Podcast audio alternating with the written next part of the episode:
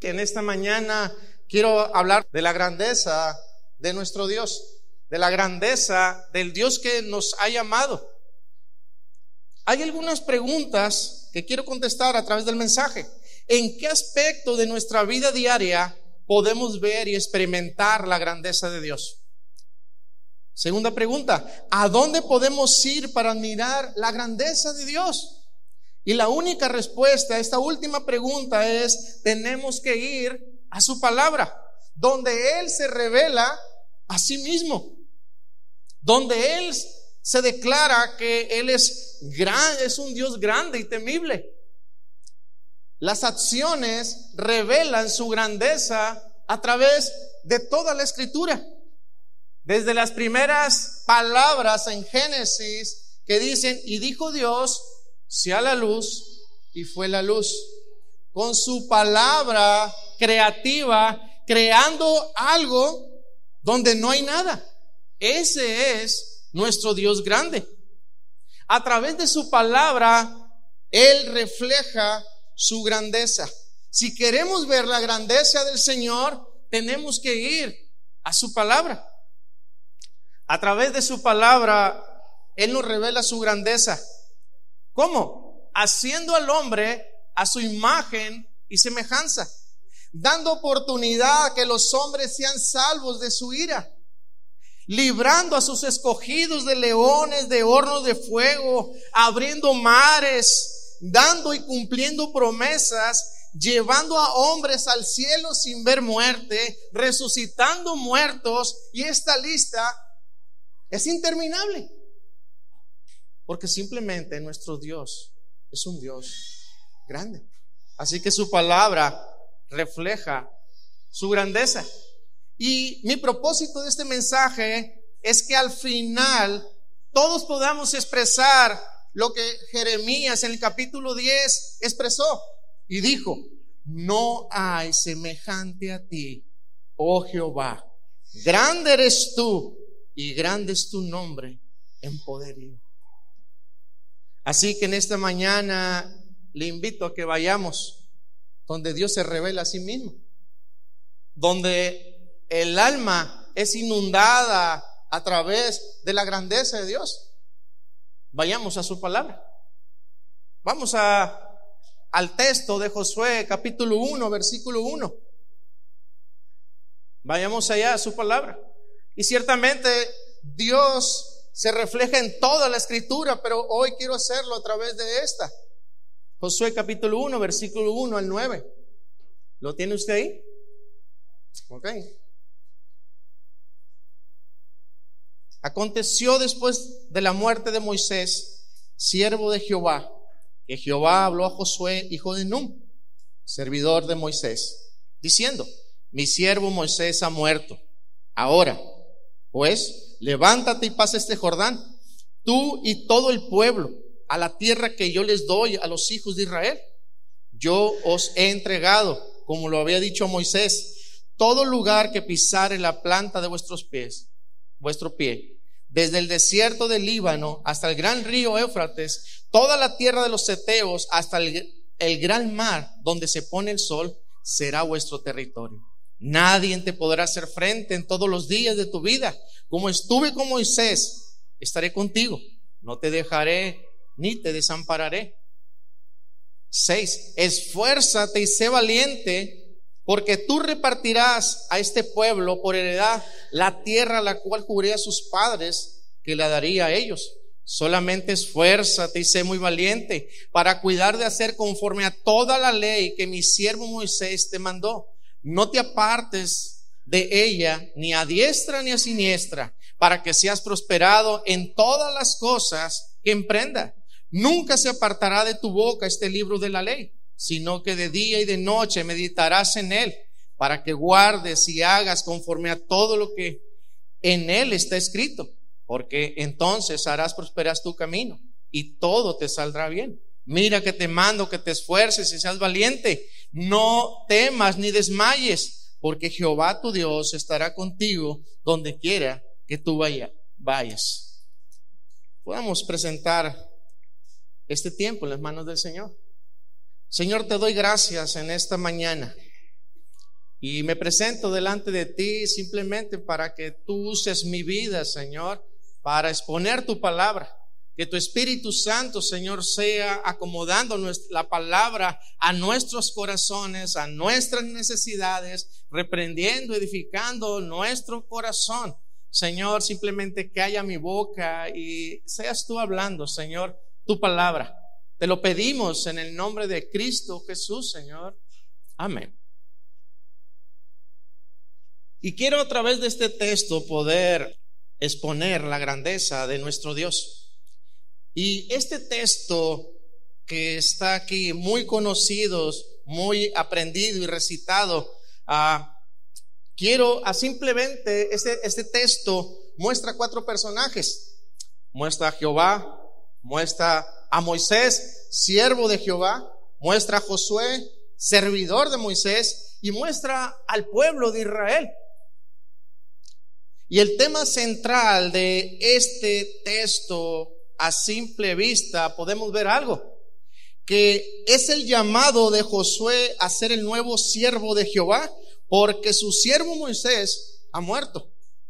Pero también el tema central de lo que acabamos de leer dice que se necesita un nuevo líder que lleve al pueblo a recibir el cumplimiento de todas las promesas que Dios ha jurado. Ahora, ¿quién es el personaje sobresaliente en este texto? ¿Es Josué? ¿Es Moisés? ¿Es el pueblo o es Dios? Vayamos al texto. Y el texto que acabamos de leer dice lo siguiente, Jehová llama hombres para que sean sus siervos, sus esclavos. Jehová usa hombres como siervos y cuando un siervo ha cumplido su propósito, simplemente toma otro le dijo, mi siervo Moisés ha muerto, ahora levántate. Jehová es el que da las órdenes. Versículo 2, ahora pues levántate y pasa este Jordán. Jehová es el que da la tierra. Versículo 3, yo os he entregado todo lugar que pisare la planta de vuestros pies.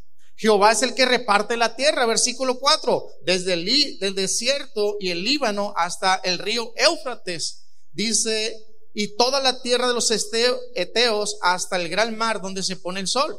Jehová es el que los hace invencible. Versículo 5. Nadie te podrá hacer frente en todos los días de tu vida. Ah, Jehová está cumpliendo sus promesas. Versículo 6. Porque tú repartirás este pueblo por heredad la tierra cual juré a sus padres que la daría a ellos. Jehová le está dando la clave para que sea prosperado en todas las cosas que emprenda. La clave es guardar su ley.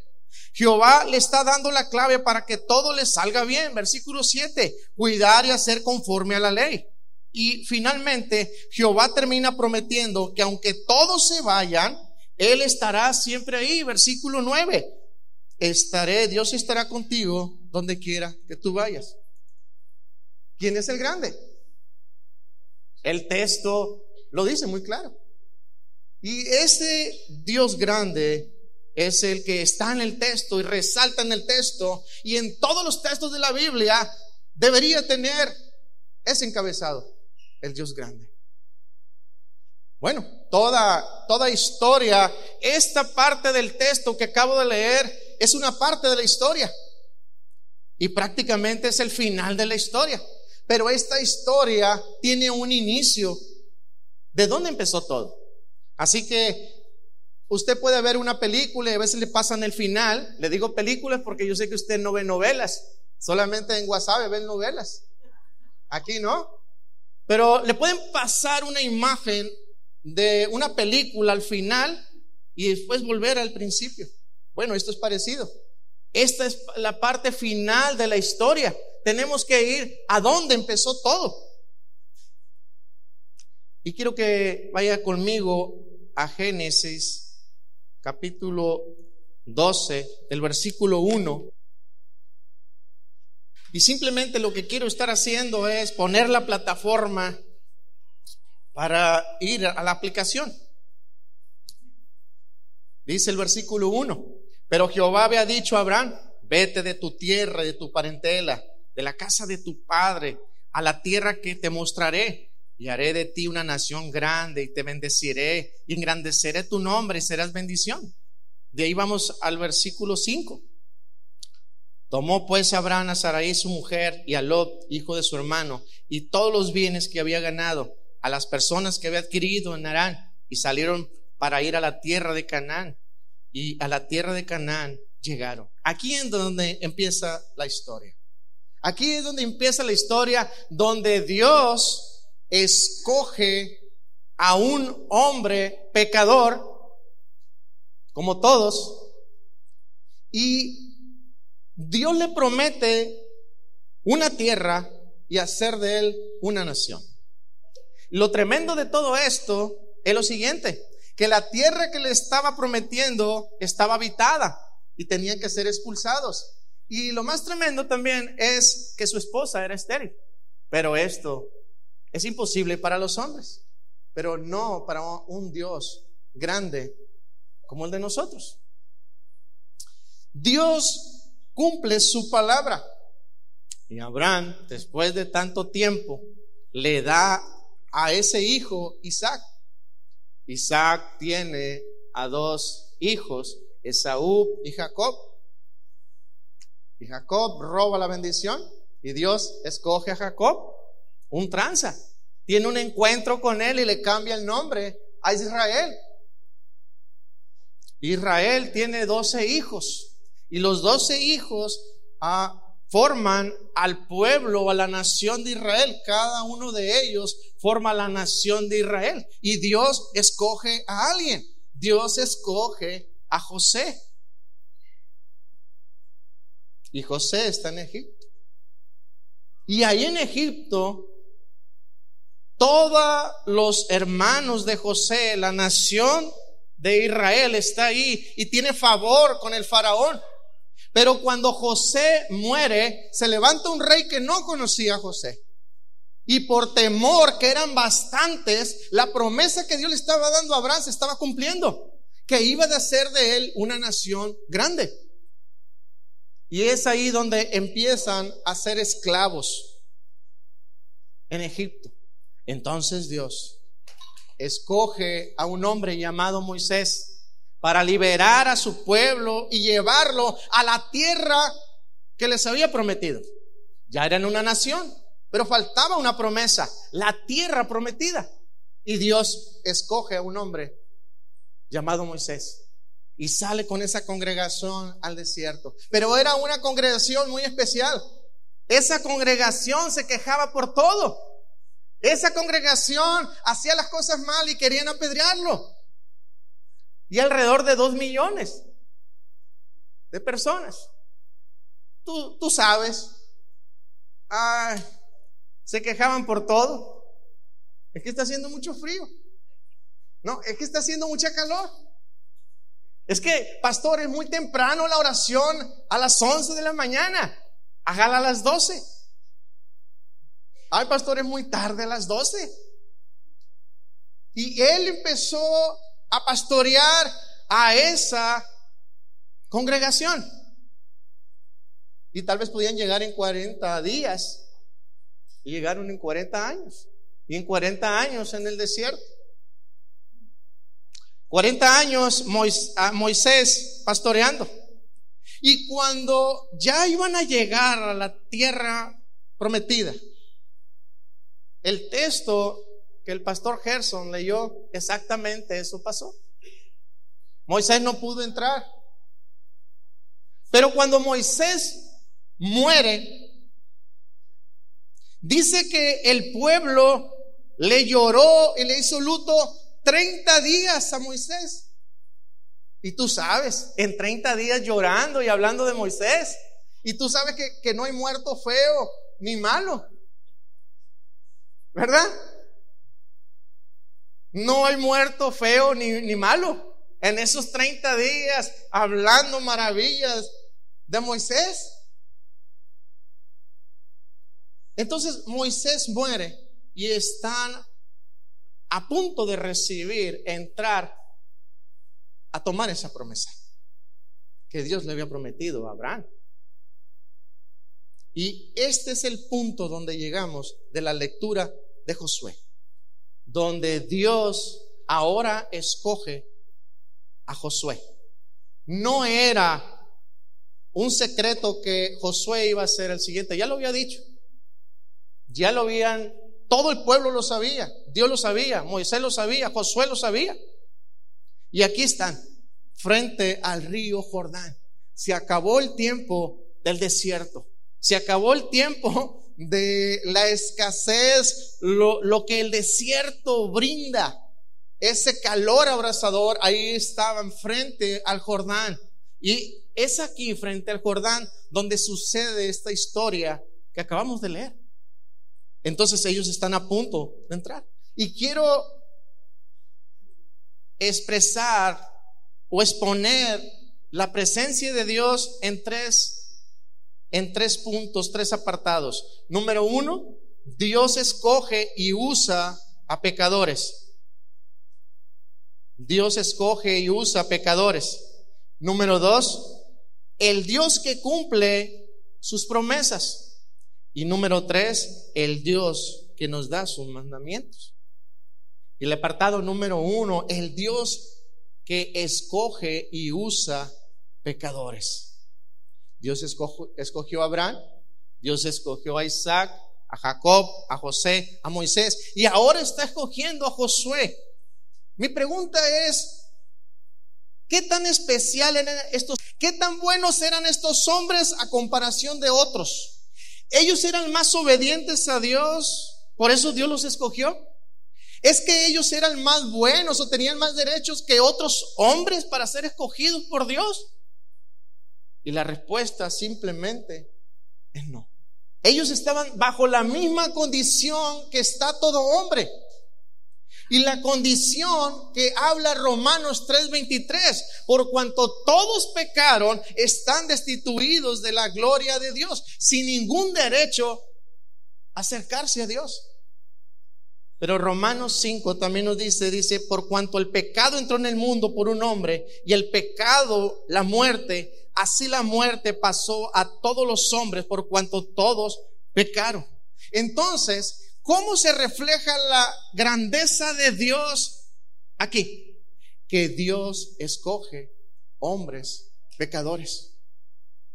Aquí no resalta lo que hizo Moisés o lo que hizo Josué.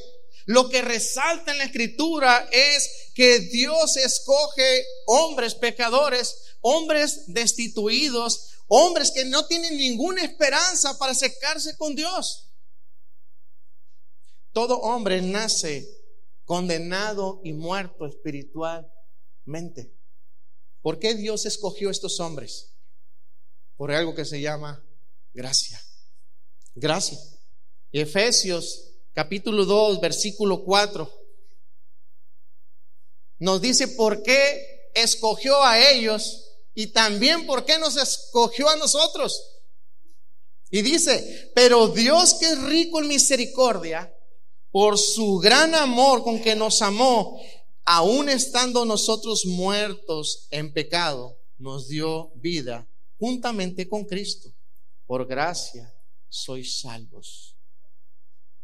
¿Sabe qué es lo maravilloso?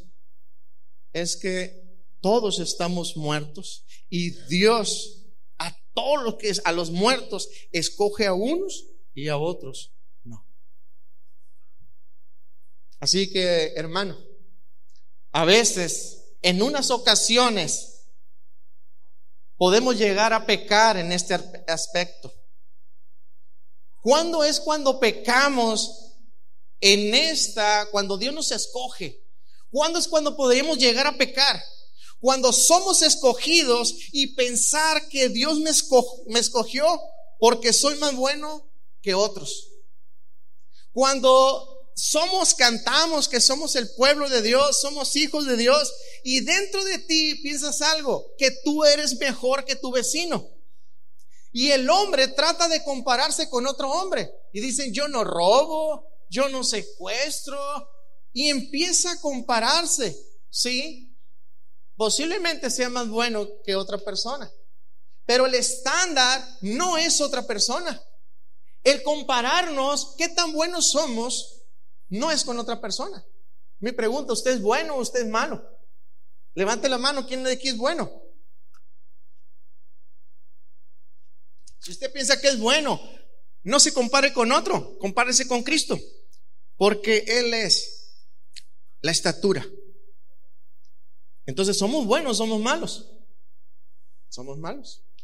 Cristo lo dijo. Ustedes siendo malos, hacen cosas buenas. Hermanos, somos malos, pero cuando llega Cristo y nos escoge y empieza a transformar nuestra vida y somos salvos, somos pecadores malos que aprendemos a hacer cosas buenas y eso se llaman obras. Así que somos malos en el Evangelio aprendiendo a hacer cosas buenas. ¿Cuándo podemos pecar aún siendo escogidos? Cuando llegamos a pensar que Dios nos necesita. Cuando nos sentimos que nos necesita Dios. Si nosotros no puede funcionar. Si nosotros no puede funcionar la alabanza, no puede funcionar aquello. Y el ejemplo muy claro está en Moisés. Moisés fue grandemente útil. Pero Dios le dijo, hasta aquí. Ante un Dios grande, Dios no necesita a nadie. Dios no necesita a nadie. Podemos llegar a pecar cuando creemos que Dios tiene un compromiso conmigo de cumplir todo. Que Dios es como mi lámpara maravillosa, donde yo solamente tengo que frotar. Hay un hermano que cuando llegué a su casa tenía la Biblia abierta en el Salmo no sé qué. ¿Y por qué le tienes abierta? Es que aquí abierta sí funciona. No, no funciona. Es que va a cumplir todas mis promesas. Pecamos cuando creemos que estamos haciéndole un favor a Dios. Cuando somos escogidos y creemos que le estamos haciendo un favor a Dios. Creemos que le hacemos un favor a Dios por venir y congregarnos, por venir leer su palabra, por servirle. Pensamos que le estamos haciendo un favor a Dios. Hermanos, ¿Necesitará Dios hombres pecadores, imperfectos, infieles, para seguir siendo grande? ¿Ocupará Dios de nosotros? No. Ese es el Evangelio. Un Dios grande y un hombre en condición es polvo. Eso es lo que hace el Evangelio. Exalta a Dios y humilla al hombre. Así que se refleja la grandeza de Dios, Dios escogiendo hombres, pecadores, imperfectos. Ahí está. A veces estamos tan atribulados en tantas cosas que olvidamos esto. Dios nos escogió. A veces hay tantas cosas en nuestras vidas, tantos afanes en nuestras vidas, que olvidamos lo más principal. A veces llega una gripa y te quieres morir. Todo se derrumba. Hay algo mejor que la salud. Hay algo mejor que la vida en esta tierra. Lo que le dijo Jesús, gócense y alégrense porque sus nombres están escritos en el libro de la vida. Así que ser escogido por Dios, ser salvados por Dios, por un Dios grande, es al motor que nos tiene que hacer caminar todos los días. Todos los días. Y quiero pasar al segundo apartado. El Dios que cumple sus promesas. En el versículo 3 dice, yo os he entregado, como lo había dicho Moisés, todo lugar que pisare la planta de vuestros pies. Y empieza a decir desde dónde a dónde será vuestro territorio. Es versículo 6, esfuérzate y sé valiente, porque tú repartirás a este pueblo por heredad la tierra, la cual juré a sus padres que les daría. El Dios grande que cumple sus promesas. Dios está diciendo, lo que juré, aquí está, está enfrente de ustedes. ¿Qué es lo que Dios iba a entregar? Lo que había prometido. Esto refleja su grandeza. Lo que Dios promete, lo cumple. Lo que Dios promete, lo cumple. Lo que Dios no ha prometido, no lo cumplirá. Tenemos que tener cuidado en poner palabras en la boca de Dios o en la palabra de Dios, haciendo como que Dios dice que me está prometiendo algo. Pero Dios lo que dice, Dios lo que promete, lo cumple. Hermano, Dios no es como nosotros. Nosotros prometemos y no cumplimos. Te prometo, te prometo que voy a quitar los zapatos de la entrada. Te prometo que voy a, depositar la ropa sucia en su lugar. Te prometo, te prometo, te prometo, te prometo, te prometo. Y algunas veces cumplimos otras no, pero Dios no es así. Dios lo que ha dicho se cumplirá. ¿Cómo encaja este libro en toda la Biblia? Josué es el cumplimiento de las promesas que Dios había hecho a Abraham y todo este tiempo. Si este libro no estuviera ahí, hubiera muchas dudas sobre nuestro Dios. ¿Cumplió Dios su promesa o no la cumplió? Pero el libro de Josué encaja en toda la escritura para decir una cosa. El Dios grande lo que promete, lo cumple. Y hermanos, el tiempo y las circunstancias no impide el cumplimiento de las promesas de Dios a sus escogidos. Y las promesas de Él, dice Pedro, que las promesas que Él nos ha dado, dice que son preciosas y grandísimas promesas. Sus promesas son grandes porque Él es un Dios grande. En Génesis 3.15, Él prometió un Salvador. Y el Salvador vino. Él prometió que iba a morir por nuestros pecados. Y Él murió. Él prometió que iba a resucitar al tercer día. Se iba a sentar en la gloria. Lo hizo. Él prometió que va a volver. ¿Y qué crees? Él va a volver. Él va a regresar. Cada promesa que Él ha dado en nuestras vidas se cumplirá. Hermano, la Biblia está llena de promesas en nuestras vidas. La Biblia está llena de promesas. Y ante las promesas que Dios da a nuestras vidas, nosotros tenemos que hacer algo.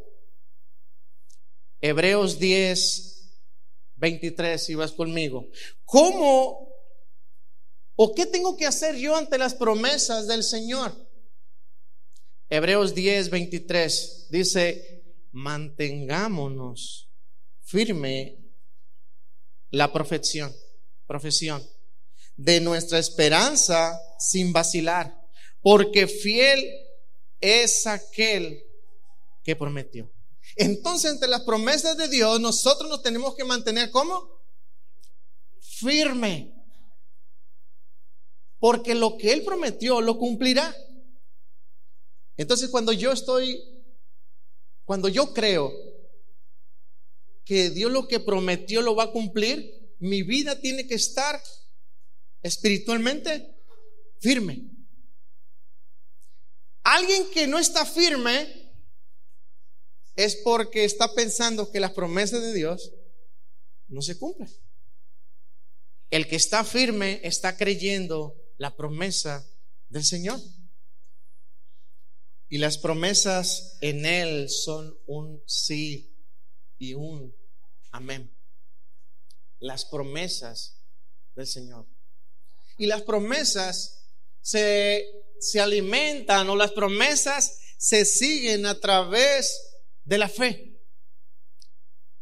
Ese pasaje de Génesis creo que es el capítulo 15, donde Dios ya le había prometido a Abraham una descendencia y una nación, pero el hijo no, no llegaba.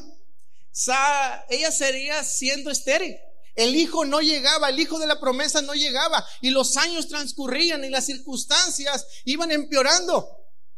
Y Abraham le dice, ¿dónde está el hijo que me vas a dar? ¿Dónde está la promesa que vas a cumplir? Y me llama mucho la atención y ministra mi corazón lo que Dios le dice. Dice, sal fuera y mira las estrellas. Cuéntalas si puedes. Y le recuerda la promesa que él le hizo. Hermano, cuando Constantemente necesitamos hacer algo. Es voltear hacia arriba como Dios los hizo voltear a Abraham. Cuando nuestras fuerzas se acaban, cuando nuestras esperanzas parece que se acaban, cuando parece que no llega a nuestra vida lo que tiene que llegar, tenemos que voltear hacia arriba. Porque Él nos ha prometido y Él lo cumplirá. El ser humano regularmente, ¿para dónde voltea más el ser humano? Naturalmente, ¿dónde anda caminando? ¿Hacia dónde voltea? Horizontal. Horizontal.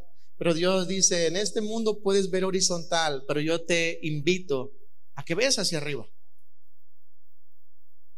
A veces parece que lo que estamos esperando en nuestras vidas o en nuestras familias, en nuestros hijos, parece que no llega. Parece que va de mal en peor. Pero Dios nos invita a voltear hacia arriba porque Él es un Dios grande. Y el tercer apartado es el Dios que nos da sus mandamientos. Y Josué 1.7 dice, solamente esfuérzate y sé muy, sé muy valiente. Aquí hace un énfasis de que sea muy valiente para cuidar de hacer conforme a toda la ley que mi siervo Moisés te mandó. No te apartes de ella ni a diestra ni a siniestra, para que seas prosperado en todas las cosas que emprendas. Nunca se apartará de tu boca este libro de la ley, sino que de día y de noche meditarás en él, para que guardes y hagas conforme a todo lo que en él está escrito, porque entonces harás prosperar tu camino y todo te saldrá bien. Mis queridos hermanos, sus mandamientos reflejan su amor, su cuidado pero también su grandeza. Porque el Dios que nos escoge, el Dios que cumple sus promesas, es el Dios que nos está dando su palabra, porque su palabra es vida eterna, porque su palabra es la lámpara que alumbra nuestro caminar, porque su palabra es vida eterna, porque su palabra tiene promesas en esta vida y en la venidera. Entonces, eso hace que sea un Dios grande. Nos llama nos da promesas, pero ahora nos da dirección con su palabra, nos da vida a través de su palabra. ¿Qué Dios como Él? Y aquí está Dios dando sus mandamientos a, a Josué y al pueblo. Y Josué es ese guerrero que sale a pelear y a la misma vez es servidor de Moisés. Pero ahora tiene un llamado diferente. Ahora el llamado es ser el líder espiritual de la nación de Israel. Yo te pregunto, ¿Dios nos pide cada vez más o nos pide cada vez menos? El Dios grande pide cada vez más, más consagración, más compromiso, más fidelidad. Si hay un Dios que te está pidiendo cada vez menos, Déjame decirte que ese Dios, ¿cómo se llama? Se llama egoísmo. Pero el Dios grande de la escritura siempre pide más. Pide más, porque aquí a Moisés, a, Josué, le está pidiendo más. Y eso es lo que hace un Dios grande, está pidiendo más en nuestra vida. ¿Hace cuántos años el Señor te rescató? ¿Hace cuántos años el Señor te escogió? ¿Hace cuántos años? Segunda pregunta. ¿Qué tanto has crecido espiritualmente? ¿Qué tanto estás sirviendo al Señor? Dios cada vez te pide más porque es un Dios grande. Otra pregunta. ¿Dios pide cosas fáciles o difíciles? Como algunos están pensando, le voy a ayudar un poco. Dios dice, ama a tu enemigo. No seas vencido por el mal, sino con el bien vence el mal. ¿Cuántas veces debo perdonar? Las necesarias. Si te pega una mejilla, pon la otra. Y si alguno quiere venir en pos de mí, niegues a sí mismo, tome su cruz cada día y sígame. Dios pide cosas fáciles, fáciles o difíciles. Así que Es por eso que Él está diciendo tres veces, esfuérzate, y es un mandamiento, no es una opción. Está diciendo, esfuérzate y sé valiente. Él por eso está haciendo el llamado a Josué. Nuestro Dios grande lo está alentando para tomar lo que Él había prometido. Y es lo mismo que hace en nuestra vida. El Dios grande que nos ha llamado nos alienta todo día y dice, esfuérzate y sé valiente. Y esforzarse es ir más allá de nuestras fuerzas. Es ir más allá de nuestras fuerzas. ¿A qué horas piensa la oración, pastor? Aquí. Diez. Yo creo que voy a hablar de mi iglesia porque no está aquí. Pero hay un pecado en mi iglesia. La mayoría trabajan y entran a las 7, a las 8 a trabajar. ¿Y qué crees? ¿Qué crees que pasa? Nunca llegan tarde. Pero al tiempo de la oración en mi iglesia, a las 10, llegan tarde. No es aquí, es allá, en Guasave. ¿Cómo un Dios tan grande podemos despreciarlo, ¿sí? Como un Dios tan grande podemos ser de esa manera? Es que no valoramos lo que el Dios grande ha hecho por nosotros. Dios cada vez pide más fidelidad, consagración. Dios estaba alentando a Josué y Dios Josué era ese líder que luchaba cuerpo a cuerpo las batallas de Israel. Él, él era fuerte para pelear cuerpo a cuerpo. Pero aquí Dios lo está mandando a un trabajo muy diferente. Lo está mandando a una guerra muy diferente. Es más fácil luchar cuerpo a cuerpo con alguien que hacer el trabajo que le estaba pidiendo a Josué ahora ven, y tú vas a ser el líder, el que vas a pastorear y dirigir a esta gran congregación. Moisés tenía un estándar muy alto. Tal vez Josué pensaba no llenar ese estándar. Pero hermanos, ¿qué es más fácil? ¿Hacer un trabajo físico o hacer un trabajo espiritual? ¿Cuál? Josué no está diciendo nada, pero Dios sí está diciendo, dice, esfuérzate y sé valiente. Oh, había un temor en Josué. Pero temor de los enemigos, no, él ya sabía pelear, él ya era un guerrero. Pero Josué sabía algo. Josué conocía a la congregación que querían apedrear a Moisés. Hermano, si algo es difícil es dirigir al corazón humano, porque dice la escritura que es perverso. ¿Qué más fácil? ¿Arreglar una situación con tu esposa o divorciarte? ¿Arreglar una situación con tu esposa o tú ya dormirte en una cama o en otra, una por un lado y otra por otro? ¿O es más difícil pastorear el corazón de nuestra esposa, de nuestros hijos? ¿Qué es más fácil? ¿Tener una diferencia en la congregación y tú sentarte aquí y este sentarte allá? Hermano, el trabajo espiritual es más fuerte. Es más fuerte. Y ahí donde nos tenemos que esforzar, así como le está diciendo a, Josué. Había una guerra que él tenía que pelear. La primera guerra era con los cananeos. La segunda guerra era con el corazón de estos hombres. Por eso el contexto esforzarte y ser valiente es este. Hermano, yo doy gracias a Dios por este púlpito. Porque cuando yo llegué hace 18 años aquí, yo era un hereje. Y doy gracias a Dios por este púlpito, por los hombres de este púlpito. Porque me han instruido en la palabra. Hermano, este, este pasaje se quiere aplicar a todas partes. Recuerdo que, hermano, le sirvo tres tamales. Es que me comí dos. Hermano, esfuércese y sea valiente, cómaselo. Y ahí está comiéndolo.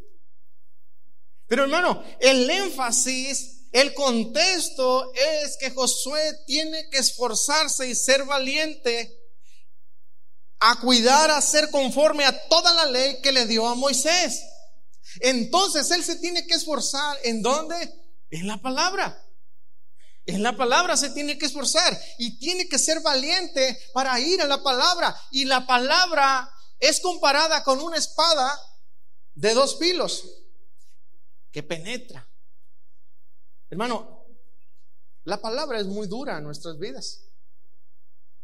Pero la palabra tiene el poder para cortar, pero tiene el poder para sanar. Y le está diciendo, no te apartes de ella ni a diestra ni a siniestra para que seas prosperado. Y esfuérzate y sé valiente.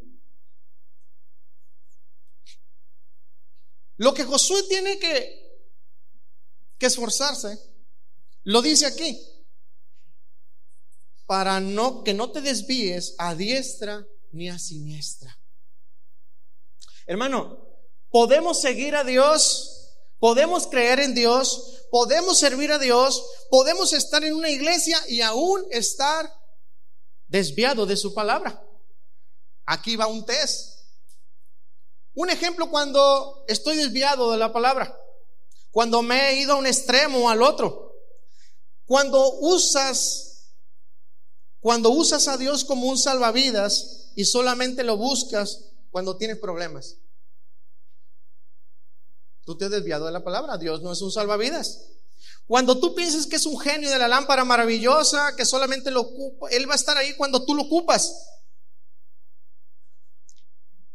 Cuando, como solamente tener una religión, solamente el domingo hablamos de Jesús, pero toda la semana no.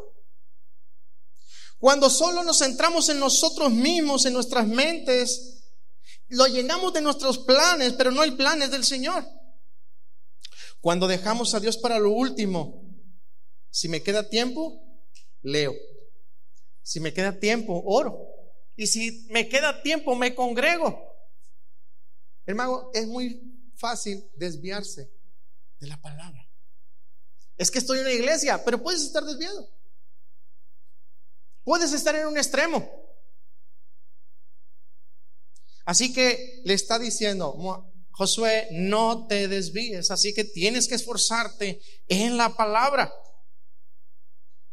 Tienes que ser valiente, no flaquees en el asunto que te estoy mandando, en la palabra. En los asuntos espirituales tienes que ser valiente. Hermano, tengo una mala noticia para los cobardes. Apocalipsis 21, 8. Hay un desfile que va al fuego, el azufre. Y la primera lista, los primeros que van por delante, dice, pero los cobardes. Y después siguen los incrédulos. Los cobardes que no permiten que la palabra de Dios transforme tu vida que la palabra haga lo que tenga que hacer en mi vida. Y termino diciéndolo el versículo 9. Mira que te mando que te esfuerces y seas valiente, no temas ni desmayes, porque Jehová tu Dios estará contigo donde quieras que tú vayas. Le está diciendo a Josué, tienes que esforzarte en confiar en mí. Tienes que esforzarte, ser valiente en confiar en mí. Hermano, entonces, ¿por qué nos estresamos? Entonces, ¿por qué nuestro cabello se está cayendo? ¿Por qué hay tantos problemas en nuestra vida de estrés y preocupación? ¿Sabe por qué? Porque no nos esforzamos en confiar en Él. A ti y a mí nos gusta tener todo en control. Aquí. que no se mueva. Pero a Dios le encanta que todo se mueva. Hermano, dice, esfuérzate en confiar en mí. ¿Qué pensarías de una, de tu hija que tiene ocho años y tu hija la ves preocupada, la ves estresada, la ves que se enferma y tú descubres por qué le está pasando eso? Va al psicólogo y le platica al psicólogo lo que le pasa. Ella se le está cayendo el cabello, ella está estresada, está sufriendo y te encuentras con una verdad. Ella le contó al psicólogo que ella está así porque no cree que tú como papá la puedes cuidar, que tú como papá no la puedes proteger.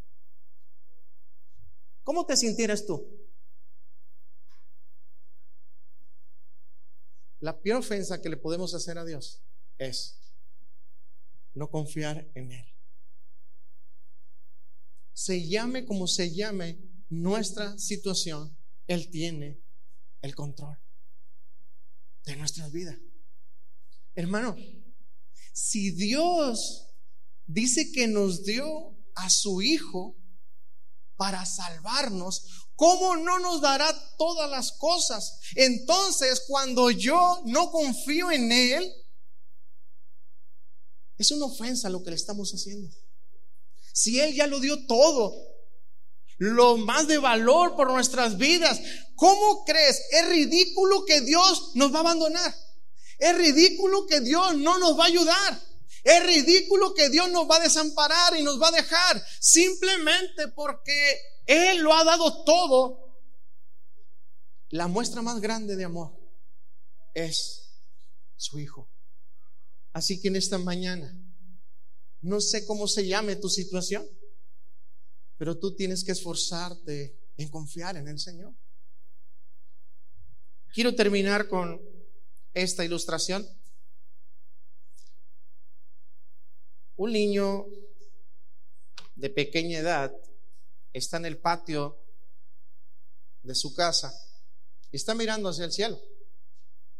Él está viendo cómo pasan los aviones. Y llega su papá y él tiene una pregunta. Y dice, papá, ¿qué es aquello que va en el, en el cielo? Y el papá le dice, es un avión. Y él tiene otra pregunta. Y dice, ¿y para qué sirven los aviones? Y el papá responde, ellos transportan cientos de personas de un lugar a otro. Y él se sorprende y dice, ¿cómo es posible que algo tan pequeño transporte personas tan grandes. Y el papá le dice, en los próximos días será tu cumpleaños y tú vas a descubrir la respuesta. Y el papá lo lleva a un aeropuerto, venda sus ojos y lo pone exactamente en el lugar donde eh, el avión parará. Cuando abre sus ojos, él ve que viene descendiendo un, avión y cambió su, su forma ya no era tan pequeño, era algo grande. Pero conforme el avión se va acercando, se va acercando, sus ojos se van abriendo y él se va dando una cuenta de una gran verdad. Que un avión es mucho, mucho más grande que el hombre. Muchas veces vivimos nuestra vida así. Cuando nosotros estamos lejos de Dios, ese Dios el que servimos lo vemos muy pequeño. Tenemos que acercarnos a Él. Dios es más grande que cualquier situación que tengamos en nuestras vidas. Así que nosotros tenemos que acercarnos a Dios. Y verás como este niño vio que lo que está enfrente es más grande que nosotros es más grande que nuestras soluciones humanas. Él es el Dios grande. Pongámonos en nuestros pies y oremos.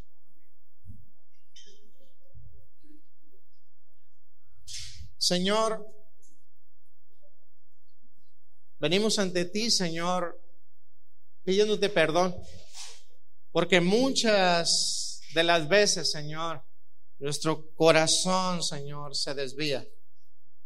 Muchas veces nuestro corazón, Señor, nuestra vida se aleja tanto de ti, Señor, que simplemente vemos, te vemos a ti como algo lejano o algo pequeño. Y a veces nuestros problemas, nuestras ideas, lo humano se hace tan grande y te podemos saber a ti tan chico. Pero Señor, la verdad es que tú eres grande. Perdona, Señor, nuestras vidas porque muchas de las veces, Señor, decimos confiar en ti solamente de nuestra boca. Pero Señor, enséñanos a confiar en ti.